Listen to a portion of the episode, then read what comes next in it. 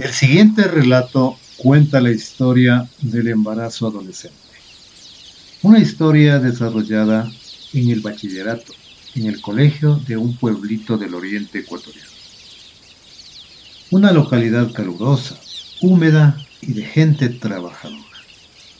Una mañana soleada en la primavera de abril, las flores mostraban a flor de piel el rocío del amanecer. El olor de la mañana era de amor. Los sonrientes rostros de los vecinos eran coloridos. Las campanas de la iglesia del pueblo sonaron a las seis de la mañana. Los niños y jóvenes se preparaban para salir al colegio, los padres a sus trabajos. Fernanda cursa el segundo año de bachillerato a sus 16 años ya cumplidos. Mostraba la inocencia entre la niñez y la juventud. Ya es la hora, su mochila está lista, su padre la acompaña a la entrada del colegio. Pedro prepara los materiales para la exposición de la feria escolar.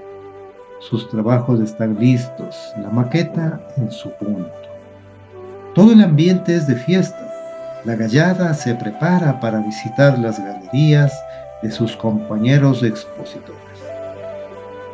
Por otro lado, Fernanda con sus amigas y compañeros de clase visitarán las galerías a las 10 a.m. Suena el timbre, todos van a clases, el ambiente es de alegría por la decoración del patio. Las graderías tienen detalles y los laboratorios fermentan las buenas ideas.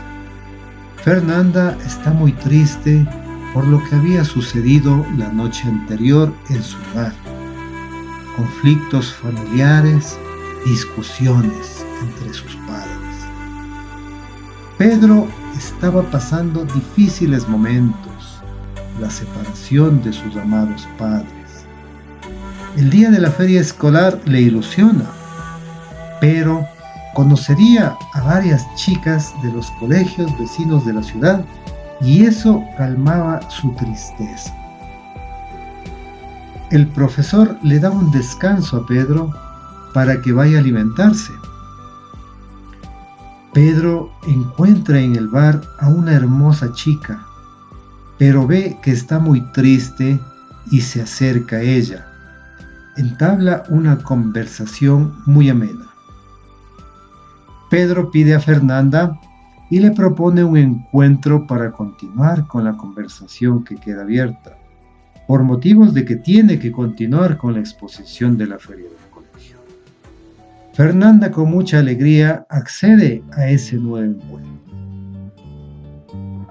Al terminar la primavera, los colegiales aún realizaban sus encuentros, pero un día Fernanda le comenta a Pedro siente dolencias en su vientre. Pedro le cita a Fernanda para ir al centro de salud de su pueblo. La doctora del centro de salud les pregunta a Pedro y Fernanda si son pareja, en donde Pedro contesta que sí, efectivamente somos novios.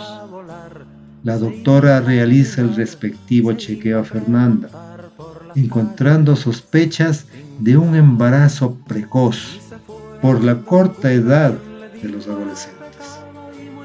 La doctora confirma la sospecha del embarazo y comunica a los adolescentes indicándoles los problemas de salud que puede llevar un embarazo precoz. Fernanda y Pedro se encuentran asustados ante la noticia que reciben. Saben que no van a tener el apoyo de sus padres y sobre todo los jóvenes que ellos son. Pedro no quiere saber del embarazo. Dice que es muy joven para ser padre.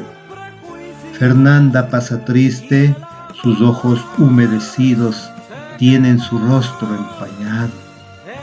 Pedro no aparece. Todo es confuso.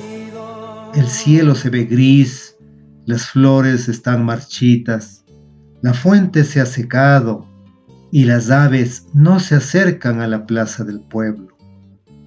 Fernanda llora en silencio, su cuerpo cambia cada día, el tiempo es su mayor oponente y Pedro no aparecía.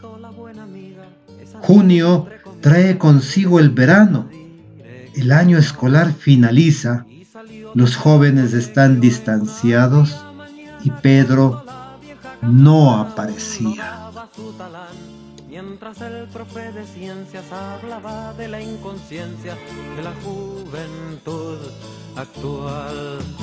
Cuando agosto era 21 la encontraron boca arriba con la mirada perdida y su viejo delantal. Y en el bolso de colegio dibujado un corazón que decía, tú y yo. Que decía tú y yo.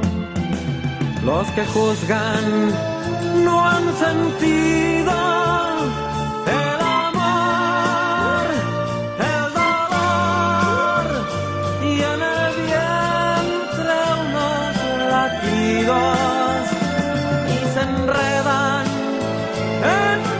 squeezing.